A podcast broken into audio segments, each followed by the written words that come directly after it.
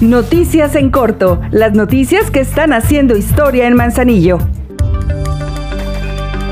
para dar certidumbre a las familias desalojadas de la comunidad de Campos de contar con un terreno propio para establecer ahí sus nuevos hogares. A iniciativa de la presidenta Griselda Martínez presentó al Cabildo Manzanillense la propuesta de desincorporar un predio que se ubica en el fraccionamiento Prados de Salagua. Serán las comisiones de bienes municipales y panteones, gobernación y reglamentos, hacienda y la de asentamientos humanos las que analicen la desincorporación del régimen de dominio público municipal de tal terreno para su venta. Se ha fraccionado y cada uno de los lotes se ha otorgado a las familias que fueron desalojadas en la comunidad de Campos.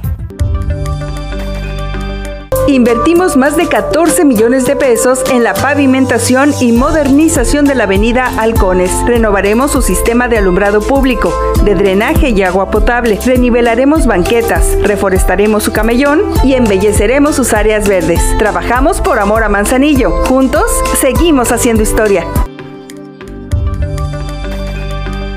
La presidenta Griselda Martínez clausuró el curso de defensa personal con técnicas de Jiu-Jitsu brasileño que organizó el Instituto Municipal de las Mujeres Manzanillenses del Ayuntamiento de Manzanillo.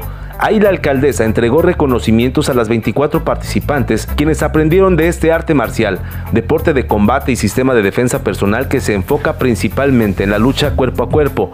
La alcaldesa reconoció la importancia de participar en este tipo de talleres que tienen que ver con la defensa personal, pues al tener conocimientos en la materia se dan las condiciones para inclusive salvar la vida. Con el objetivo de acrecentar los espacios públicos para la población y que estos sean de provecho en materia educativa y cultural, la presidenta Griselda Martínez participó en el arranque de la obra de la Biblioteca Julia Pisa, la cual será rehabilitada en su totalidad por Asipona y ofrecerá una sala de cómputo y un museo para las y los visitantes. Junto con la gobernadora Indira Vizcaíno y el director de la Asipona Salvador Gómez Mellón, la alcaldesa reconoció el interés por el rescate de este espacio que vendrá a ofrecer actividades positivas para la población e incluso para la gente que visite el municipio. Ahora ya estás bien informado del acontecer de nuestro municipio. Trabajamos por amor a Manzanillo. Juntos, seguimos haciendo historia.